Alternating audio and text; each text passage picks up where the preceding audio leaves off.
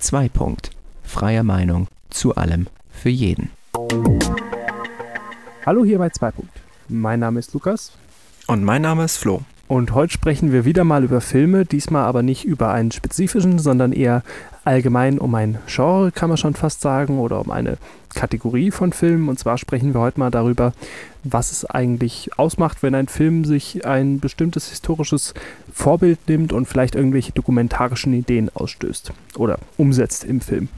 Ähm, ich weiß, dass Flo sich von einer gänzlich anderen Seite dem Thema genähert hat als ich. Deswegen würde ich dich jetzt zu Beginn gerade erstmal fragen, wie hast du dich denn äh, in der Recherche darauf vorbereitet eigentlich heute? Also ich habe äh, mir angeguckt in der letzten Zeit, wie wird das eigentlich genau definiert? Also was beschreibt es eigentlich, was wir suchen für den Begriff? Wir haben uns ja überlegt, ähm, was bedeutet es, wenn ich dokumentarische Elemente einbaue in Spielfilm? So, das war ja so die Grundidee, die wir verfolgt haben. Und dann habe ich erstmal geguckt, was, wo wird denn überhaupt da die Trennlinie gezogen? Und so richtig eine Trennung gibt es eigentlich nicht. Also es wird mehr oder weniger eigentlich in der Filmwissenschaft getrennt in drei Gattungen. Das ist einmal der Spielfilm, der Dokumentarfilm und dann der Animationsfilm. Aber äh, dazwischen gibt es natürlich auch immer kleinere ähm, Verschmelzungen, vor allen Dingen halt zwischen dem Dokumentar und dem Spielfilm. Und das geht dann in sowas rein wie das Doku-Drama, äh, die Doku-Fiktion, den Semi-Dokumentarfilm oder auch den True Crime-Film, was nochmal eine ganz besondere Art äh, darstellt. Und habe mir da halt mal ein bisschen angeguckt, was ist da eigentlich so der Unterschied. Und das ist nicht immer ganz einfach voneinander abzugrenzen, aber vielleicht kommen wir da gleich nochmal zu. Wie hast du das denn eigentlich angegangen? Ja, also ich merke, du hast dich schon mal deutlich wissenschaftlicher mit dem Thema auseinandergesetzt als ich. ich bin eher, wenn ich es so sagen würde, auf eine emotionale Ebene rangegangen. Und zwar habe ich mir einfach mal ähm, eine Liste gemacht mit Filmen, die vielleicht sich mit dokumentarischen Ideen auseinandersetzen, die ich gesehen habe oder die ich mir gerade in den Kopf gekommen sind mhm. und habe da einfach mal ein paar Rezensionen zugelesen, was denn die Filmkritiker darüber sagen, wie die sich drum äußern, wie der Stoff denn umgesetzt worden ist, ähm, ah ja, cool. was vielleicht gefehlt hat und habe mich darüber so ein bisschen genähert, habe aber auch mal quer durch deine Quellen gelesen äh, und kann sagen, wir sind ähm, ja nicht weit voneinander entfernt von dem, glaube ich, was wir letztlich herausgefunden haben. Aber ich bin mhm. mal gespannt, wo die Reise hingeht und würde dich jetzt erstmal fragen, da du dich ja sehr wissenschaftlich damit auseinandergesetzt hast, ähm, vielleicht zu Beginn gerade erstmal, wo würdest du denn abgrenzen? Welcher Film hat denn überhaupt noch eine dokumentarische Idee? Gibt es da so eine festgelegte Grenze oder ziehst du da persönlich vielleicht eine andere, als die Wissenschaft es tut? Also ich kann es jetzt auch nicht hundertprozentig genau sagen und ich glaube, da gibt es auch ehrlich gesagt nicht eine hundertprozentig genaue Abgrenzung, ab wann jetzt äh, ein Film eher in die dokumentarische Kategorie reinfällt als in die Spielfilm oder eben andersrum. Ähm, grundsätzlich ist es halt so, dass der, ähm, dass der Spielfilm sich einer äh, fiktiv, einem fiktiven Narrativ verschreibt und der Dokumentarfilm eben versucht, möglichst unverfälscht ähm, nicht fiktionale, äh, möglichst nicht dramaturgisch veränderte, ähm, eine, nicht einem Narrativ unterworfene ähm, Geschichte zu erzählen. Und Geschichte zu erzählen heißt hier in dem Sinne auch einfach eine Kamera irgendwo drauf zu halten, das abzufilmen und fertig so. Das wäre im Prinzip schon Dokumentarfilm. Also je, je, je, je je weniger beeinflusst das ist, desto besser.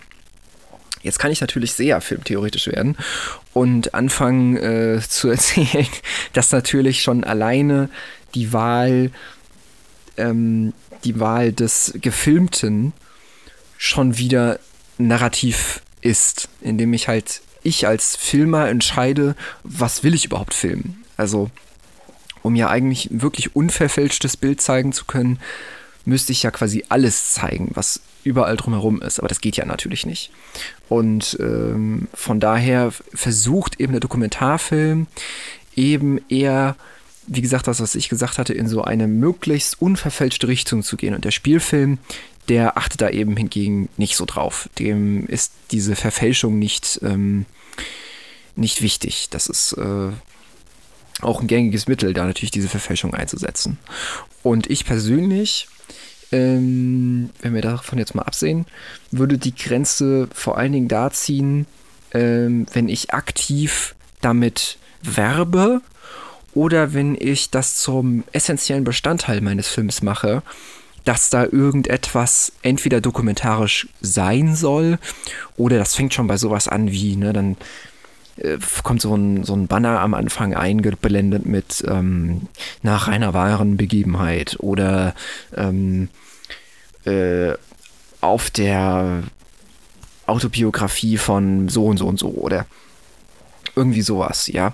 Und ähm, dann hat der, jetzt gehe ich eigentlich schon zu weit, das wollte ich eigentlich zum Schluss sagen, aber wurscht. Ähm, weil damit wird ja dem Zuschauer auch impliziert, dass dieser Film eine gewisse Realitätsnahheit, ist das ein Wort? Nahheit? Ja, oder? Nähe. Realitätsnähe. Vielleicht. Ähm, na, Realitätsnähe äh, vermittelnd und äh, eine gewisse Ehrlichkeit. Und das ist halt manchmal nicht so. Und das ist dann schwierig, aber ähm, da kommen wir vielleicht äh, später nochmal drauf. Jetzt habe ich dir eine lange Antwort gegeben auf eigentlich eine einfache Frage. Ich hoffe, ich, hoffe, ich habe sie aber gut, ganz okay beantwortet. Ja, also du hast im Prinzip so ein bisschen das große Thema, wie wir es uns notiert hatten. Ich schaue gerade nochmal in unser Organisationsboard und da hatten wir es benannt, dokumentarische Themen in Spielfilmen. Also mhm. im Prinzip, wenn ich dich jetzt richtig verstanden hatte, ist dieses Thema eigentlich wissenschaftlich gesehen nicht so ganz korrekt, weil also ich kann zwar dokumentarische Ideen in einem Spielfilm aufgreifen oder historische Ereignisse, aber eigentlich gibt es eine Trennung zwischen einem Spielfilm und einem Dokumentarfilm. Habe ich das richtig verstanden soweit? Ja, also das, da wird halt eben drum, drunter unterschieden, weil eben es da diese großen Unterschiede gibt mit, es ist halt keine äh, Dramaturgie unterworfen, ähm, es, es folgt keinem Narrativ etc. Aber es gibt da eben, wie das halt überall ist in den Künsten oder ähm, in den Sozialwissenschaften, halt ähm, eher immer verschwimmende Grenzen als harte Grenzen. Und das ist das, was ich sagen wollte. Also, dass es eben da keine glatte Trennung gibt, so das ist jetzt eine Doku und das ist ein äh, Spielfilm, sondern dass es da eben ganz viele Zwischenformen und Übergänge gibt, die man nicht richtig voneinander abtrennen kann. Okay. Ähm, wollen wir uns gerade an der Stelle dann mal auf einen Weg einigen, über den wir sprechen? Weil ich habe mich jetzt zum Beispiel nach deiner Kategorisierung oder äh, Sortierung sehr viel auf Spielfilme tatsächlich vorbereitet. Jetzt relativ wenig auf reine Dokumentarfilme.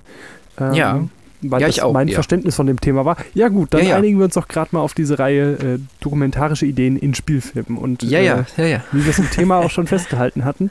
Wunderbar. Ähm, ja, ich habe mich, wie schon im Intro erwähnt, ähm, ja, ein bisschen anders vorbereitet, habe mich nicht in diese wissenschaftliche Welt äh, reingelesen, sondern ich habe einfach mal zu ein paar Filmen, äh, wie gesagt, schon ein paar Rezensionen rausgelesen ähm, mhm. Einige davon, weiß ich, hast du auch gesehen. Äh, zum Beispiel direkt der zweite Film, den ich, den ich recherchiert habe, war äh, 1917. Mhm. Ähm, ja, der große Blockbuster aus dem letzten Jahr, wenn ich es richtig im Kopf habe, oder? Ja, 2019. ja, ja, waren wir ja letztes Jahr im Kino. Oder war es noch dieses Jahr? Oh je. Oh, das kann ich dir nicht sagen. Ähm, spielt ja aber, wenn, dann war es Januar. Auf jeden Fall. Ähm, ja der es ja sehr gut geschafft hat, meiner Meinung nach zumindest, ähm, ja, eben die Themen oder die, die Ära, in der er spielt, sehr gut zu vermitteln. Eben nicht nur durch die Geschichte, die er erzählt, sondern auch durch die Technik, die er verwendet. Äh, die Leute, die noch nicht davon gehört haben oder ihn noch nicht gesehen haben, ähm, vielleicht kurz erklärt, spielt im Ersten Weltkrieg und ähm, ja, anstatt das ganze große Kriegsgeschehen zu zeigen, mhm. äh, spielt er eigentlich mit so einem Trick, den äh, relativ viele Kriegsfilme der letzten Jahre genutzt haben. Ich denke da auch an Filme wie Dunkirk zum Beispiel. Ähm, und beschäftigt sich eben mit dem Beispiel oder mit dem Schicksal von einzelnen Leuten und mhm. er folgt und 1917 hier eben folgt ähm, zwei Soldaten, ne, nämlich Blake und Schofield, die eine Nachricht über das Schlachtfeld äh, überbringen sollen und da eben Mhm. allein über Tage hinweg, oder ich glaube, sie haben nur 48 Stunden oder sowas, eben quer das- durch Niemandsland äh, Ich glaube, ein, zwei Tage haben sie. Hm. laufen, um diese Nachricht überbringen zu können. Und ähm, wenn man den Film schaut und nicht direkt darauf achtet, gibt es eigentlich keinen Schnitt in diesem Film. Das heißt, die Kamera läuft eigentlich wie so ein Beobachter direkt neben den beiden her und man erfährt so als Zuschauer direkt alles, sobald ja die beiden das auch erfahren. Genau, Und- es ist aber ein, ist aber ein gefakter One-Cut, das muss man dazu sagen. Genau. Ähm, also es gibt auch hier und da ein paar Zeitsprünge natürlich. Ähm, ich will jetzt nicht zu viel spoilern, aber es gibt einen Zeitsprung von ungefähr acht Stunden, so Pi mal Daumen zwischendrin mal. Und es läuft jetzt auch, der Film ist keine 24 Stunden lang, keine Sorge, der hat eine ganz normale Spielzeit. Ich glaube, der ist ein bisschen länger als normal, aber er spielt eben so ein bisschen damit, dass man den beiden folgt. Ähm, und ja, das ist ja eigentlich eine ganz schöne Methode und ich finde auch eine sehr gelungene Erzählung von der Geschichte. Ähm, Die ist Mhm. eben einfach sehr gut das Grauen und das Schrecken der Zeit vermittelt. Ähm, ja. Ist dir das auch so gegangen? Weil ich saß teilweise in dem Film und habe gedacht, oh nein, oh nein, oh nein, geht da nicht rein, geht da nicht rein. Ähm, man kann ja aber nicht im Kino einfach losschreien, nein, tut das nicht. Ähm, Mhm. hast du da ähnliche Erfahrungen oder? Hm. Das ist, das ist jetzt witzig, weil das ist genau das, was jetzt ähm, zum Beispiel äh, in der Einquelle, die ich gelesen habe, äh, angesprochen wurde, wo es eher darum ging, ähm, wenn Filme äh, als, als, als, als ähm, Lehr- und äh, Lernplattform benutzt werden, um in dem Fall jetzt Geschichte beizubringen. Und ähm, dass da eben äh, auch gewisse Sachen mitschwingen. Grundsätzlich erstmal zu deiner Frage. Ja, also auf jeden Fall, der Film ist halt, also aus meiner Perspektive erstmal sehr, sehr gut gemacht. Ähm, der ist, äh, der hat mich sehr, sehr gut mitgenommen und äh, ich war da auch total dann eingebunden und habe dann, dann auch mitgefiebert und natürlich gehofft, dass den Protagonisten das klappt, was sie da vorhaben und dass ähm, das alles funktioniert und ähm, war auch ansonsten einfach begeistert von dem Film. Ich fand den sehr, sehr gut. Ähm, aber jetzt zu dem, was ich sagen wollte mit dem, was da noch so mitschwingt, ist eben, dass die Spielfilme eben im Gegensatz zu den Dokumentarfilmen sich eher verpflichtet fühlen, ähm, eben eher eine, eine schöne Geschichte zu erzählen, als wirklich zu erzählen, was konkret passiert ist. Und dass dadurch eben ähm, die Handlung so ein bisschen gebogen wird, um halt, äh, weil man eben das auch nicht hundertprozentig nachvollziehen kann. Ne? Im Spielfilm hat man ja die, ähm, die sitzt man ja quasi direkt daneben. Also wenn jetzt sich ähm, ein, was weiß ich, wenn sich jetzt eine bekannte Szene abspielt, ähm, äh, zum, äh, die, wo, die, man, die man aus Erzählungen kennt. Was weiß ich, verschiedene Charaktere aus der Weltpolitik unterhalten sich äh, in einem äh, be- belegten Gespräch, aber wovon man eigentlich keine richtigen Aufzeichnungen hat, sondern wo man nur weiß, was dabei zum Beispiel rumgekommen ist. Und wenn man jetzt dieses Gespräch ähm, aber dann verfilmt, dann hat man ja das Gefühl, als ob man direkt daneben sitzt, als ob man direkt nachvollziehen kann, was damals wirklich passiert ist. Wenn man jetzt Teil von dieser Veranstaltung ist, Teil von diesem Gespräch. Und dabei ist es eigentlich gar nicht wirklich, äh, oder kann es teilweise sein, dass eben dieses Gespräch gar nicht belegt ist, sondern dass eben erfunden worden ist. Ähm, der Inhalt des Gespräches, was da wirklich passiert ist, äh, basierend auf den Charakteren und auf dem, was später rausgekommen ist. Und dass man aber dann trotzdem mit dem Gefühl rausgeht, so, so ist das passiert. Aber es gar nicht mal unbedingt so gewesen sein muss. Und das wüsste ich gerne tatsächlich mal, zum Beispiel jetzt am Beispiel von 1917, wie das eigentlich da gehandhabt wurde. Also inwiefern ist da wirklich ähm, Realität, weil das ja auch ähm, offensichtlich von der, also es wird dann zum Schluss im, äh, kurz vor dem Abspann wird das dann, oder im Abspann wird das dann nochmal äh, erzählt, dass das basierend auf der Geschichte ähm, des Soldaten ist, der da als Protagonist auftritt.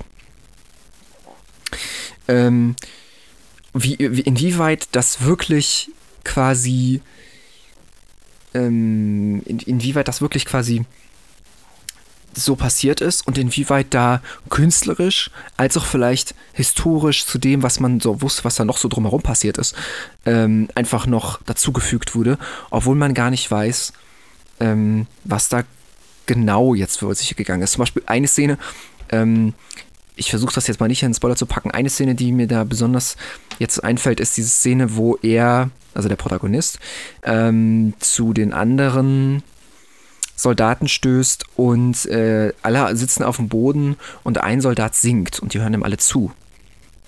Und das ist eine ganz, ja, eine Schlüsselszene ist es nicht unbedingt, aber es ist eine ganz bewegende Szene in diesem Film. Und das ist zum Beispiel so eine Sache, wo man dann sagen würde, hm, ist das denn tatsächlich so passiert? Oder ist das jetzt hier nur eine Überdramatisierung dieses äh, Moments, den vielleicht es gar nicht so richtig gegeben hat? Und das vielleicht auch irgendwie aus der Zeit gesprungen ist. Aber es kommt einem nicht so vor, als ob es aus der Zeit gesprungen ist. Und ähm, das ist eigentlich eine ganz spannende Sache und auch eine gefährliche Sache, wenn man es auf der anderen Seite betrachtet. Aber ich habe jetzt schon wieder viel zu lange geredet. Du wolltest ja eigentlich nur eine Antwort haben. So. Ja, schön. Kein Problem. Also das hat mir die Chance gegeben, wie wir das in der letzten Folge schon mal angesprochen hatten, nochmal parallel ein bisschen zu recherchieren zu dem Film. Ja. Ähm, und ich würde dir ein wenig widersprechen, weil ich hatte es auch anders in, in, in Erinnerung und meine Recherche hat es genauso ergeben. Ähm, der Film basiert in Teilen auf Erzählungen des Großvaters von einem Drehbuchautor. Genau. Die Geschichte an sich ist aber frei erfunden. Und es gibt auch einige. Ah, okay. Ähm, also es basiert grob, also es gibt ein paar Dinge, die auf realen Ereignissen geschehen oder basieren, dass zum Beispiel sich die deutsche Frontlinie zurückgezogen hat. Das stimmte schon, das gab es auch. Ähm, ja. Aber das ist auch schon so ziemlich alles. Okay. Und da gibt es auch einige Histor äh, wie sagt man denn? Äh, Historiker, so, ähm, yeah. die sagen, das macht eigentlich keinen Sinn. So wie es im Film beschrieben wird, die Aufstellung macht keinen Sinn. Das war damals yeah. anders, macht militärisch, strategisch keinen Sinn. Ja, Aber genau. es ist ja im Prinzip erstmal ähm, vom Grundsatz her, dass es eben in der Zeit spielt und dass diese Gefahr, die ja im ganzen Film über vermittelt wird, dass eben hinter jeder hm. Ecke hm. der Feind lauern kann, hm. wird hm. ja genauso umgesetzt. Ähm, ja. Und das ist ja aber hier jetzt auch ein Fall, der ja zum Beispiel sehr gut damit auskommt, eben nur diese Geschichte zu erzählen und jetzt nicht irgendwie noch, ähm, beziehungsweise nein, stimmt ja eigentlich gar nicht. Es geht ja nicht nur um die, die Nachricht, die überbringen, überbracht werden soll, sondern es geht ja vielmehr eigentlich um die Kameradschaft zwischen den beiden, die sich ja vorher, weiß ich gar nicht, kannten die sich vorher? Ich glaube ja, oder? äh, wer nochmal genau? Die beiden Soldaten? Ja. Ja, ja. Wie war das? Genau. Ähm, also es geht ja nicht nur um diese Nachricht und die Tatsache, dass sie die überbringen, sondern es geht ja auch vielmehr um die Kameradschaft zwischen den beiden und die Freundschaft, die sich davor, die es ja davor schon gab und die sich auch entwickelt hat. Und ein anderer Film, den ich recherchiert habe, jetzt mal ein relativ harter Cut. Ähm, ja, nur ganz, nur ganz kurz, ja. nur ganz kurz. Ähm, ich hoffe, du vergibst mir für die äh, Fehler, die ich dann ja, gesagt kein hatte. Kein Thema, kein Thema. Dass ich da ein bisschen gut. überfallen mit ich hoffe, Film. du vergibst mir, dass ich dich so hart. Alles gut, alles gut. Alles gut, nee, nee, ist ja, ist ja richtig, ist ja wichtig. Ähm, nur weil du, du mich so über ein bisschen, äh, weil ich hätte natürlich, keine Ahnung, hatte, dass du den Film nimmst. Ähm, aber nur, nur noch mal ganz kurz zu meiner Sache. Aber das ändert nichts an dem, an der Sache, ähm, dass dann trotzdem der Zuschauer, vor allen Dingen, wenn er ähm, das nicht gewohnt ist, dann aber diese Erinnerung, die er dann von dem Film hat, projiziert, wenn er zum Beispiel vom Ersten Weltkrieg hört. Und das kann dann eben sein, dass dann die Vorstellung, die dann im Film produziert wurde, eigentlich nicht richtig ist. Ob, und von dem, was, wie das da tatsächlich hand, gehandhabt wurde, auch wenn die Geschichte erfunden ist. Stehst du also von der Atmosphäre und dem etc. Ob das jetzt da so ist, das lasse ich jetzt mal so hingestellt, das kann ich nicht sagen. Aber so funktioniert eben das Prinzip, wenn eben dann der Spielfilm quasi die, die realen Ereignisse überflügelt, sag ich jetzt mal so. So. Ja, also das, das kann ich tatsächlich bestätigen, um da nochmal gerade kurz drauf einzugehen. Mhm. Ähm, ich hatte jetzt für mich persönlich ein deutlich klareres Bild vom ersten, äh, vom Zweiten Weltkrieg, Entschuldigung, als vom ersten. Ähm, Mhm. Klar, man hat das mal in Geschichtsbüchern durchgegangen, aber das ist meistens so, ja, wir müssen das jetzt mal schnell durchnehmen, damit wir dann nachher ähm, zum Zweiten Weltkrieg kommen und was dahin geführt hat und da müssen wir mehr Zeit drauf verwenden. Deswegen jetzt hier mal schnell durch, so in zwei Wochen durch, dass wir das gemacht haben und abhaken können und fertig. Mhm. Ähm, und von daher muss ich sagen, dass mir das nochmal oder mich zumindest in meinem geistigen Bild schon sehr stark geprägt hat. Natürlich jetzt nicht da drin, oh, da sind jetzt zwei rumgelaufen, haben irgendeine Nachricht überbracht, sondern einfach ähm, so wie das bisschen, damals ja, ausgesehen wie, hat. Wie hat es damals ausgesehen? Welchen technischen Stand hatten die eigentlich so? Mhm, mhm. Ähm, So, Weil für mich genau. war das irgendwie nicht so ganz so klar. Das hat, also das hat sich bei mir schon noch auch relativ stark mit eingebrannt. Da kann ich dir durchaus recht geben. Mhm. Ähm, und jetzt mal noch ein Sprung. Wir haben ja schon mal, in, ich glaube in Folge, keine Ahnung, über den Film The Report gesprochen. Ähm, ja. Da habe ich jetzt mal spannenderweise zwei völlig verschiedene Kritiken zu rausgesucht bekommen. Ähm, eine relativ schlechte, die, ich fasse sie kurz zusammen, eigentlich nur sagt, ja, also ist ja ein ganz netter Film, aber im Prinzip werden wir die ganze Zeit über nur vom Regisseur damit zugelellt, wie wir über das Geschehene denken sollen. Dass das schlecht ist, was die USA gemacht hat, dass das auch fürchterlich gar keinen Sinn oder dass es auf gar keinen Fall erlaubt sein sollte. Und das ist eigentlich der ganze Inhalt vom Film. Dass wir quasi beigebracht kriegen, wie wir darüber denken sollen. mhm. Und dann gibt es andere Rezensionen. Ich glaube, das war eine sehr gute, ja, das war vier von fünf Sternen, die eben genau das Gegenteil sagt. Die sagt, ja, aber eigentlich ist es doch genau gut, dass wir uns nicht damit näher beschäftigen. Ich glaube, wir haben in der Folge auch drüber gesprochen, wie denn, ähm, jetzt ist mir sein Name eingefallen, ähm, wie denn der Charakter vom Herrn äh, Driver eigentlich genau sein Privatleben führt. Ob der Single ist oder ob der sich gerade in jemanden verliebt hat. Das ist eigentlich vollkommen egal, weil eigentlich geht es ja um die um diesen Report, den er verfasst hat. Und ähm, deswegen ist das genau gut, dass der so flach ist und dass der sich nur damit beschäftigt und Mhm. eigentlich nur die Arbeit daran zeigt, um eben zu Mhm. vermitteln, wie genau der recherchiert ist und wie wichtig der eigentlich ist. Und das finde ich ist ja, zumindest war das so das, was ich rausgelesen habe, egal welchen Film ich mir jetzt angeschaut habe. Ähm, ob das jetzt Snowden war, ob das Titanic war, ob das Dunkirk war, egal welcher Film es war im Prinzip, war immer nur Wert drauf gelegt, ähm, dass der Film eigentlich den Stoff, auf dem er basiert, rüberbringt, sodass jeder versteht, um was es geht und dass er da nicht groß anfängt, irgendwelches Hollywood-Drama außenrum aufzubauen, sondern sich bitte an diesem Stoff dranhängelt und die, die Fülle und den Wert dieser, dieser Grundlage eigentlich vermittelt. Also Moment, war das jetzt deine äh, Perspektive oder war das die Perspektive, Das- die die... Das war die Leute haben Perspektive der Kritiken. Also zum Beispiel bei Titanic war die Kritik, ja, es ist ja ganz nett, dass die sich mit Jack und, äh, wie heißt sie?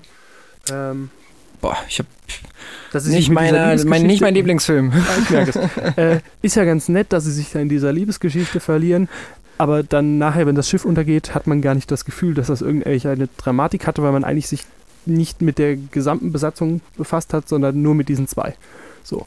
Und dass das Ja, überhaupt keine Schwere hat und dass man eben, dass es mehr um Okay. diese Beziehung geht als um das Sinken der Titanic. Bei Mhm. ähm, Snowden war das zum Beispiel, das war die Bewertung, das ist völliger Quatsch, dass sich hier damit beschäftigt wird, wie er denn seine Freundin verliert zum Beispiel. Oder wie, äh, Hm. also dass er irgendwie seine persönlichen Beziehungen verliert, weil darum geht es eigentlich gar nicht. Mhm. Wie, oder habe ich jetzt, jetzt hier gerade Mist erzählt? Nee, nee, das passiert auf jeden Fall in Snowden. nee, ich, ich war überlegen, ob das in der Rezension steht. Ja, also es Aber der verliert, aber ich weiß gerade gar nicht mehr, ob der die verliert oder ob der nur, ob die nur sauer zwischendurch sind. Also ich meine, zum Schluss sind sie auf jeden Fall noch zusammen. Ja, ich, ja ähm, also es ging jetzt nur hauptsächlich darum, dass das viel zu viel Laufzeit vom Film einnimmt. Ja, ja. Ohne zu zeigen. Also, weil ja gerade, oder so. Ähm, Hm. Und dass es eigentlich viel zu viel in dieses Hollywood-Drama-Segment reingequetscht und geformt wird, dass es in diese Hollywood-Schablone passt, als dass man sich tatsächlich am Stoff orientiert und damit arbeitet. Aber ist das Würdest du nicht sagen, ein ist das Ja, ein vernünftiges Bewertungskriterium eigentlich? Also, nee, eig eigentlich nicht. Also, ja, was wolltest du sagen? Oder wonach würdest du das bewerten? Weil ich würde jetzt sagen, ein Film kann natürlich den Stoff bearbeiten und soll den auch bitte vernünftig bearbeiten und einigermaßen wahrheitsgemäß. Also klar, wie du es eben das Beispiel angesprochen hast, ein Gespräch, ja. das nicht aufgezeichnet ist, wo aber klar ist, was danach geschehen ist. Ja. Wenn ich das zeigen möchte, weil das dramaturgisch wichtig ist, muss ich mir ja irgendwie ausdenken, wie dieses Gespräch ab, abgelaufen ist oder ausgesehen hat, wenn ich es nicht ja. genau weiß. Ja. Also klar, da darf ich, muss ich mir dann in dem Fall ein bisschen Freiheit nehmen. Aber also für mich persönlich kann ein Film auch gerne so ein bisschen die Hollywood-Freiheiten nehmen, solange er den Stoff, den er vermitteln möchte und auf dem er basiert, so rüberbringt, dass ich als Zuschauer nachher mhm. was drüber gelernt habe. Also ich möchte jetzt nicht in einen mhm. Film gehen über Edward Snowden und dann nachher seine ganzen zwischenmenschlichen Beziehungen alle auswendig kennen, aber gar nicht wissen, wie er an die Daten gekommen ist zum Beispiel. Okay. So. Das ja. ist für mich ein Kriterium, nach dem ich bewerte. Würdest du das okay. ähnlich bewerten? Mm, kommt drauf an. Also ich würde es grundsätzlich sagen, aber das kann man eigentlich münzen auf alle Kunstprodukte, sei es oder künstlerische Produkte, um es jetzt nicht so einzugrenzen. Ähm, ich würde die immer daran bewerten, was sie zu sein, was, was sie sein wollen. Also ich würde jetzt quasi nicht auf Snowden draufmünzen, also jetzt mal exemplarisch, ähm, dass es gar kein richtiger Spielfilm ist oder gar kein richtiger Dokumentarfilm und bla, sondern man muss sich erstmal angucken, was, was will der Film denn überhaupt sein? Das kann ich jetzt so nicht aus dem FF sagen, da müsste ich jetzt nochmal gucken. Aber was, was ist denn quasi die Intention? Warum, was, was will der Regisseur vermitteln? Hat der den Anspruch, dass der Film ähm, darstellen soll, wie der, wie der, wie der persönliche Lebensweg von dem äh, Menschen war, der da beschrieben wird, hat er den Anspruch, möglichst genau die, ähm, äh, die Tatsachen zu schildern, hat er den Anspruch, ähm, eigentlich die mit der Wahrheit gar nicht so ernst zu nehmen, sondern halt viel mehr Wert zu legen auf die Emotionen, die da passiert sind und äh, wie das jetzt zeitlich und wirklich war. Das ist jetzt eigentlich gar nicht so dramatisch oder. Also, du merkst, worauf ich hinaus will. Ich würde das immer daran festmachen, was verfolgt, welche Intention verfolgt der, ähm, der, der kreative Prozess, mit dem dieser Film gemacht worden ist.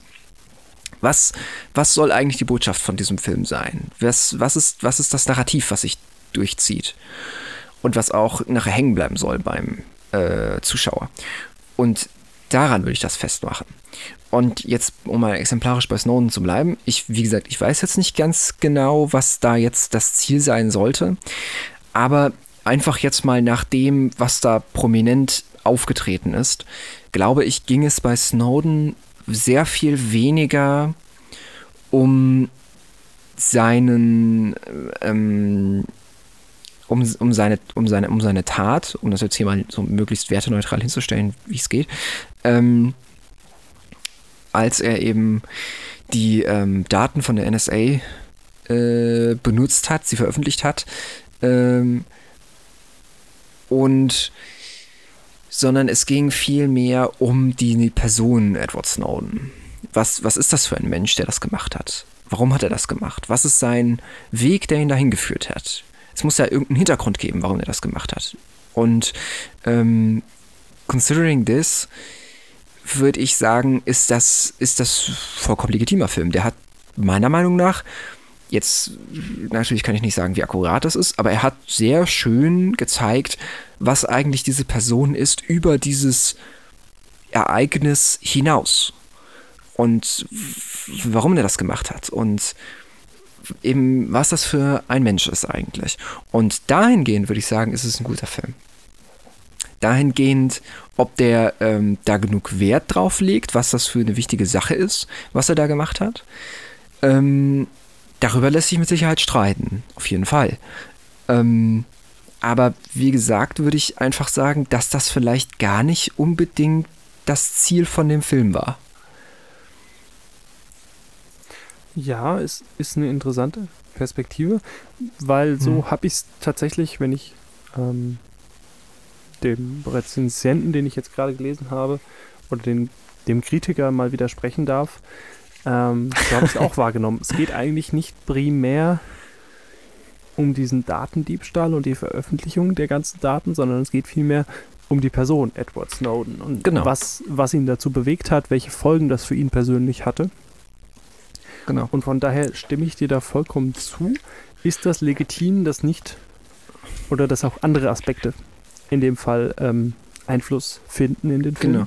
genau. Ähm, und da kann ich vielleicht mal ganz kurz, wenn ich dich jetzt, oder unterbreche ich dich jetzt gerade? nein, nein, alles gut. Also, ja, und da finde ich jetzt, kann man im Kontrast sehr gut, finde ich, den Film ähm, The Report, den wir ja in Folge, uh, schlag mich tot, ich glaube 6, ähm, ver, ähm, ähm, ähm, besprochen hatten, äh, hinzuziehen, weil der ja eine ganz andere Perspektive einnimmt. Das, was du ja eben gesagt hattest, mit, dass der äh, Daniel Jones, also der, der ähm, eigentlich der Protagonist in diesem Film ist, gar nicht mal unbedingt wie ein Protagonist auftritt. Also er ist eigentlich gemessen an der Spielzeit, das müsste ich, das wäre tatsächlich eigentlich mal interessant nachzugucken. Das könnten wir uns eigentlich mal vielleicht zwischendurch mal machen, ähm, wie, das, wie der gemessen an der Spielzeit Auftritt hat. Weil so vom Gefühl würde ich sagen, dass der deutlich weniger oft im Bild war, äh, weniger oft im Bild war als andere Sachen. Sei es jetzt, ob das jetzt eine von diesen ähm, durchaus äh, nahegehenden und äh, auch harten ähm, ähm, Folterszenen, die da nachgestellt werden, oder ob das einfach Debatten da im Senat sind oder was auch immer.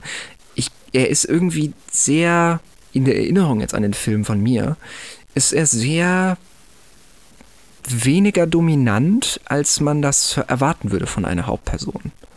Wie das jetzt zum Beispiel der Protagonist in 1970 ist. Oder in, ähm, wie heißt Snowden. So. Und ähm, der Film, würde ich sagen, versucht es wieder mit einer ganz anderen Intention. Der versucht den Fokus darauf zu legen, was ist dieser Bericht, warum ist er so wichtig, was steht da eigentlich drin. Wie der das jetzt vermittelt, ob der das gut vermittelt, ob der das verfälscht, so wie das eben besprochen, ne, mit dem Wahrnehmung, das ist wieder eine ganz andere Frage. Aber erstmal, wo der drauf Fokus legt, das finde ich, kann man daran sehr schön kontrastieren. Findest du? Also jetzt in Bezug darauf, dass ähm, der Herr, ja, äh, der Protagonist des Films, äh, The Report, was übrigens Folge 10 war, ich habe gerade nachgeschaut, Hm, ähm, okay. so wenig im Bild war. Also ich finde, es gibt so die relevantesten Szenen, die mir tatsächlich jetzt noch im Kopf sind, sind eigentlich Szenen, wo er alleine unten im Keller sitzt und recherchiert oder wo Mhm. er im Streit mit äh, seinen Vorgesetzten ist, um das, was er da eigentlich gerade macht und was er herausfindet. So, das Mhm, okay. ist mir eigentlich im Kopf geblieben. Es kann natürlich sein und es äh, wird auch so sein, dass wir unterschiedliche Wahrnehmungen von dem Film haben und auch Ja, dementsprechend unterschiedliche Gedanken daraus genommen haben. Ähm, und obwohl wir ja den gleichen Film gesehen haben. Und ähm, vielleicht so ein bisschen daran anschließend äh, meine, ja, vielleicht letzte Frage, mal schauen, wie viel Zeit wir noch haben, ähm, wäre dann, findest du, dass eigentlich jeder Regisseur, jeder Drehbuchautor mit jedem Stoff arbeiten darf? Oder ziehst du da irgendwo eine Grenze, wo du sagst, also nein, wenn ihr den Stoff anpacken wollt und verfilmen wollt, dann müsst ihr zumindest mal irgendwo bewiesen haben, dass ihr zumindest so ein bisschen ein Gefühl dafür habt, was ihr da gerade tut oder euch bewiesen haben, dass ihr nicht diesen Stoff nehm, euch nehmt und daraus irgendwie was völlig Absurdes zusammenbraut. Also grundsätzlich würde ich ja sagen, ist erstmal jeder Regisseur sich selbst verpflichtet, oder? Also wie jeder Mensch einfach sich selbst verpflichtet ist hinsichtlich dessen, wo was er sich selbst zutraut, ob er jetzt damit arbeitet oder nicht. Ähm, ich finde die Frage schwierig. Ähm, in dem Meinst du das jetzt im, im, im, ethischen Sinne, ob, ob man sich jetzt, was weiß ich, zum Beispiel jetzt Stichwort ähm, Nazi-Verbrechen, ob ich mich jetzt traue, mich damit zu beschäftigen oder, oder wie meinst du das genau? Ja, also sowohl als auch. Also weswegen ich jetzt gerade auf diese Frage komme, war ähm, das Fazit einer Rezension, die ich zu Dunkirk gelesen habe, die eben, Mhm. und ich fasse wieder so ein bisschen zusammen, sagt, wer den Stoff so rüberbringen will, dass man daraus was lernt und damit vernünftig rausgeht, da braucht man eigentlich einen Regisseur, der wirklich top ist. Und das hat hier jemand gemacht, der wirklich top ist. Hm. Und von daher, also ich fände es zum Beispiel jetzt, äh, wenn wir im Bereich der Ethik sind, schwierig, wenn ähm, mhm. jetzt ein, ich sag's mal vorsichtig, Michael ein Nazi-Sympathisant äh, oder okay, ein Michael Bay. Das ist kein Nazi nicht um die zusammen äh, verbringen in verschiedenen Richtungen. auf gar keinen Fall. ähm, ja, aber wenn zum Beispiel entweder ein Michael Bay oder ein Nazi-Sympathisant, wobei ich nicht sagen will, dass, dass Michael Bay ein Nazi-Sympathisant ist. Zum Beispiel, wenn die anfangen würden über die NZ, äh, NZ über die KZ-Verbrechen einen Film zu drehen, dann täte ja. ich mir schwierig und ich würde nicht glauben, dass da was Gutes bei rauskommen kann. So. Weil die schon bestimmt gebrandet sind. Genau, weil die ein bestimmtes Branding haben, weil die mhm. einen bestimmten ja, Einfluss oder einen bestimmten Stil haben einfach. Mhm. Wohingegen ich sagen würde, dass ähm, zum Beispiel Christopher Nolan, der sich ja jetzt mehrfach schon bewiesen hat, dass er gute, mitreißende, nachhaltig anwirkende Filme macht und produziert. Ähm, ich hoffe, das war kein Widerspruch. Ähm, hingegen ich dem jedes Thema zutrauen würde. Mit dem ja, wobei man da jetzt natürlich auch sagen könnte, dass er das natürlich schön visuell, visuell aufarbeitet mit einer spannenden Geschichte etc. Ja klar, das traue ich dem auch zu.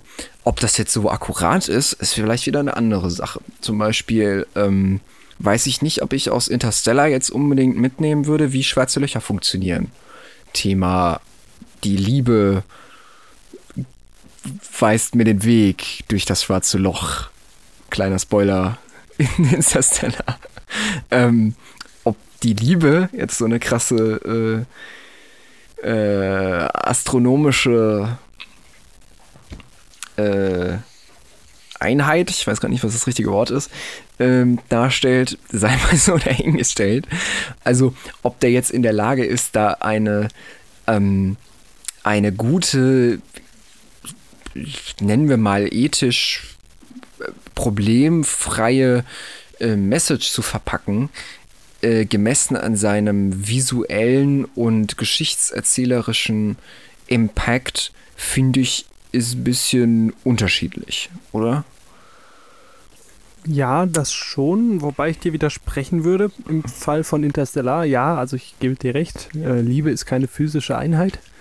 ähm, Komma, aber ähm, gerade die Darstellung und visuelle Darstellung von dem schwarzen Loch in Interstellar, weiterhin geht es mit dem Spoiler, war physikalisch super akkurat und da ist viel Zeit und viel Geld reingeflossen, dass die so akkurat ist. Und das haben wir, ähm, okay. ich glaube, Ende 2019 ja gesehen, als wir die ersten Bilder tatsächlich von einem schwarzen Loch gesehen haben, die ja quasi die auf physikalischen Berechnungen basierende Darstellung im Film Interstellar eins zu eins bestätigt haben, dass die so richtig sind.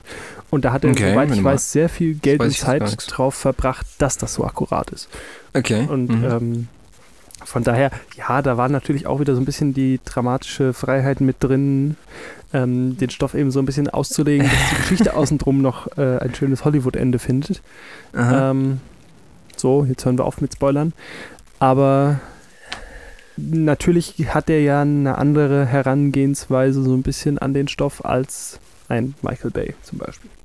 Ja, klar. Ja, ja, auf jeden Fall. Ähm, zu deiner ganz ursprünglichen Frage, inwiefern, wenn ich die nochmal, wenn ich richtig verstanden habe, nach dem Sinne, ähm, inwiefern oder wo gibt es eine Grenze, wo sich jemand das zutrauen sollte, das zu machen und was nicht? Würde ich erstmal sagen, gibt es grundsätzlich keine Grenze. Aber auch da würde ich sagen, gibt es natürlich bestimmte, ja, Regeln sind das nicht, aber ähm, ähm, sag ich jetzt mal, Richtlinien, wie man mit bestimmten Sachen umzugehen hat. Ähm, die aber ja natürlich auch nicht vollständig ob, ja, auferlegt sind quasi. Also jetzt zum Beispiel, ähm, viele Leuten wird es bestimmt nicht gefallen haben, wie Mel Brooks in seinen Filmen umgegangen ist mit Nazis zum Beispiel. Wie der die da satirisch lächerlich gemacht hat. Ähm, ob das der richtige Weg ist, sowas zu zeigen zum Beispiel. Ähm, oder was gibt es da sonst noch so für Sachen? Also hauptsächlich eben aus der Satire, wo man sich fragen kann, ähm, ist das der richtige Weg, sowas darzustellen? Ähm, von daher würde ich aber sagen, grundsätzlich nein, gibt es eigentlich keine Grenze. Die Frage ist immer, kann man sich selbst davor rechtfertigen, äh, wenn man sich das später nochmal anguckt? Ich glaube, ich würde das so sagen, wenn ich mir das in fünf Jahren nochmal angucken würde oder so, könnte ich dann immer noch sagen, damit habe ich kein Problem. Und das kann jetzt natürlich jetzt zum Beispiel jetzt mal ein bisschen selbstreflektiv auf unseren Podcast. Kann natürlich sein, dass wir es jetzt in fünf Jahren angucken und so denken, was haben wir damals gemacht? Das ist ja ganz furchtbar. So, aber das ist natürlich jetzt nicht so ein Impact, den wir mit unserem Podcast haben beispielsweise, wie wenn ich jetzt einen Multimillionen äh, Hollywood-Blockbuster drehen würde, der eine bestimmte Message auch an Millionen Zuschauer verpackt. Ähm, das ist natürlich noch mal ein bisschen was anderes. Von dahingehend muss man sich da einen anderen Rahmen setzen. Aber ich würde sagen, das ist so die Messlatte, wo man sich dran messen sollte, würde ich sagen. Aber grundsätzlich jetzt so ein, quasi so eine Art Tabu, was man nicht besprechen darf, da müsste ich jetzt aber länger überlegen. Wie kommst du eigentlich darauf, auf diese Frage? Ja, ähm, wie gesagt, ähm, die, die, das Fazit unter der Dunkirk-Rezension, Mhm, die eben mhm. sagt, dass ein Ja, gewisser stimmt. Film mit einer gewissen Tragweite nur von Profis so in der Art umgesetzt werden können. Ja, das finde ich, das finde ich ist ein bisschen, auch, auch ein bisschen arrogant, oder? Also, ja, ja, schon ein bisschen. also man sollte sich der. Verantwortung bewusst sein, glaube ich, was man da tut.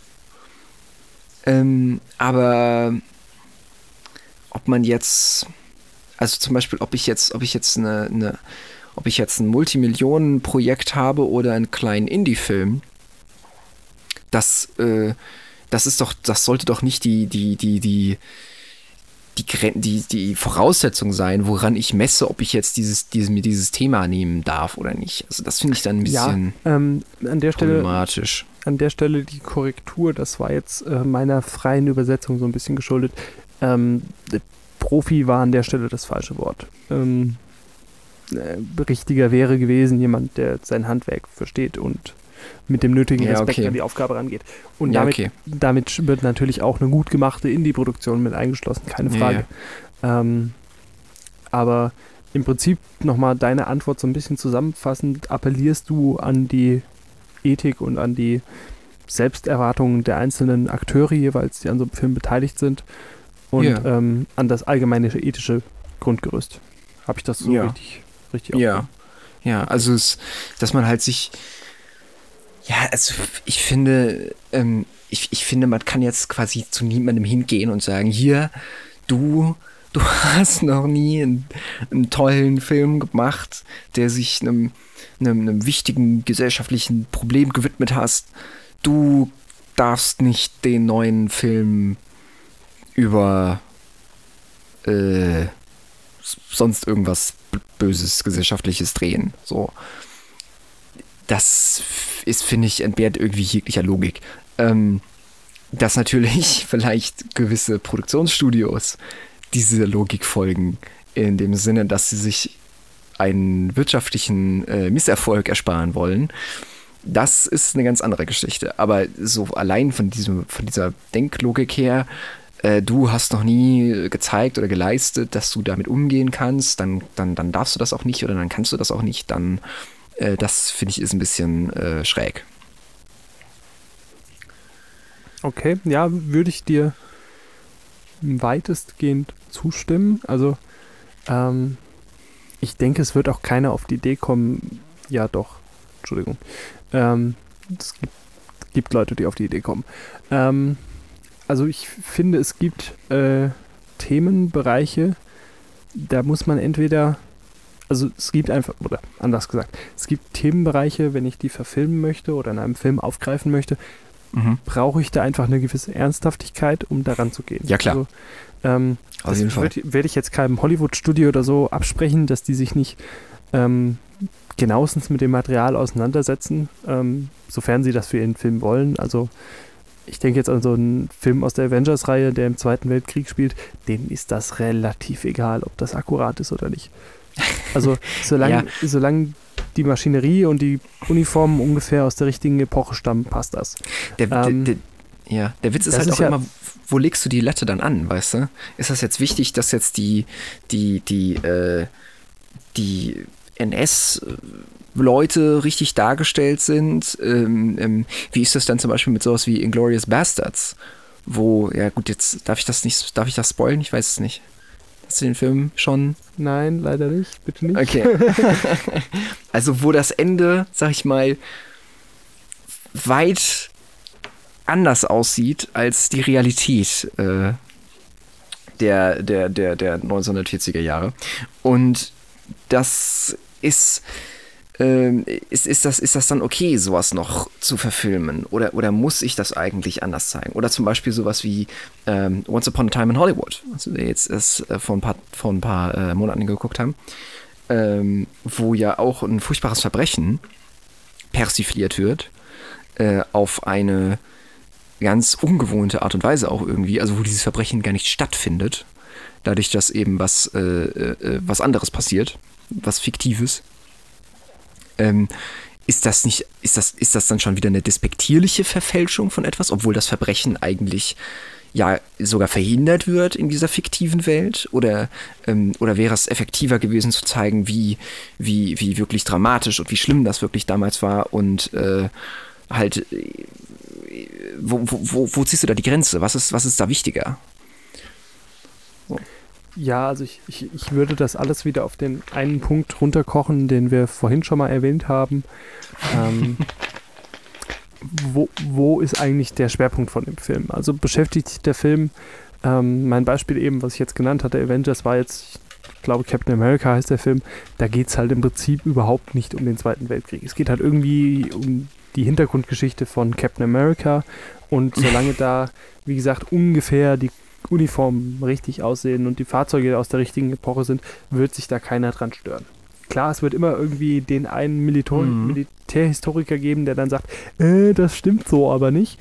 Ähm, das ist aber nicht Ziel des Films. Wohingegen natürlich ähm, jetzt mh, hm, andere Filme, die in der gleichen Epoche spielen, die sich natürlich viel mehr mit dem eigentlichen Kriegsgeschehen auseinandersetzen wollen oder viel mehr ähm, Wert drauf legen, in welcher Zeit sie gerade spielen, natürlich viel wichtiger und viel tiefer recherchiert sein müssen. Und da finde ich, ist einfach, um auf das Ursprungsfrage äh, zurückzukehren, ob denn jeder mit so einem Stoff arbeiten darf, ähm, fände ich es jetzt schwierig, und das habe ich in meinem näheren Umfeld auch schon mitbekommen, ähm, wenn dann jetzt böse gesagt der äh, Theaterregisseur in Rente geht und sich denkt, oh, ich habe mich ja immer schon so ein bisschen für den Zweiten Weltkrieg interessiert, dann mache ich jetzt halt einen Film über den Zweiten Weltkrieg. Der kann, ich will ihm gar nicht absprechen, dass das schlecht wird. Wenn der sich dahinter klemmt und wie viel liest und sich wirklich damit tiefergehend beschäftigt und da Zeit rein investiert. Aber das kann auch fürchterlich schief gehen und da habe ich einfach so ein bisschen Sorge vor, dass da Stoff, der nicht so mh, hm, falsch wiedergegeben werden sollte, irgendwie ver, ja, ver, ver, ver, verfälscht wird. Ähm, hm. Ja, ich, Oder? Ich, ich, ich, ja, ich, ich, kann, ich, kann, ich kann verstehen, äh, wo du hin willst, aber ich glaube, wir haben uns hier ein bisschen festgefahren irgendwie. in dieser Debatte. So minimal, ja. ähm, aber ich weiß jetzt auch nicht so richtig, wie man das lösen kann, dieses, äh, dieses Problem vielleicht können wir das auch einfach mal ein bisschen an die Zuhörer weitergeben, wenn die, wenn ihr Lust habt, uns äh, damit zu behelfen, wie ihr zu dieser Sache steht, wo ihr diese Problematik seht, dann schreibt uns das doch einfach gerne. Wir freuen uns über euer Feedback. Vielleicht finden wir ja von durch euch, von euch, eine ganz neue Perspektive darauf. Ähm, ich finde es auf jeden Fall spannend, weil es ist auch ein spannendes Thema. Und da würde ich ehrlich gesagt auch gerne mit jemandem mal drüber quatschen, der vielleicht äh, sich damit auch wirklich exzessiv auseinandergesetzt hat. Ähm, müssten wir mal gucken. Vielleicht. Aber das finde ich spannend, sich damit nochmal zu beschäftigen. Wo ist da die Grenze? Darf, darf man da überhaupt eine Grenze ziehen? Sowas finde ich interessant. Also von daher, ran an die Tastatur. Wir freuen uns auf eure Rückmeldungen. Wie immer über Instagram oder unsere Mail. Alles immer in der Beschreibung. Ja. Lukas, wie sieht's aus bei dir? Hättest du noch Themen oder ich sehe aber schon, die Zeit rennt uns davon. Ja, genau. Also ich bin dann auch soweit durch und stimme dir vollkommen zu, dass wir uns ein wenig festgefahren haben. Von daher bin ich gar nicht böse, dass du das Ganze schon wieder so professionell abmoderiert hast hier an der Stelle. ähm, ja, also wie, wie Flo schon erwähnt hat, gerne Feedback da lassen, alles in den Kommentaren wie immer. Und ansonsten hören wir uns in einer Woche spätestens wieder, wenn wir eine neue Folge für euch vorbereitet haben. Worum es da geht, erfahrt ihr dann wie immer am Mittwoch und bis dann und auf Wiederhören. Wir hören uns.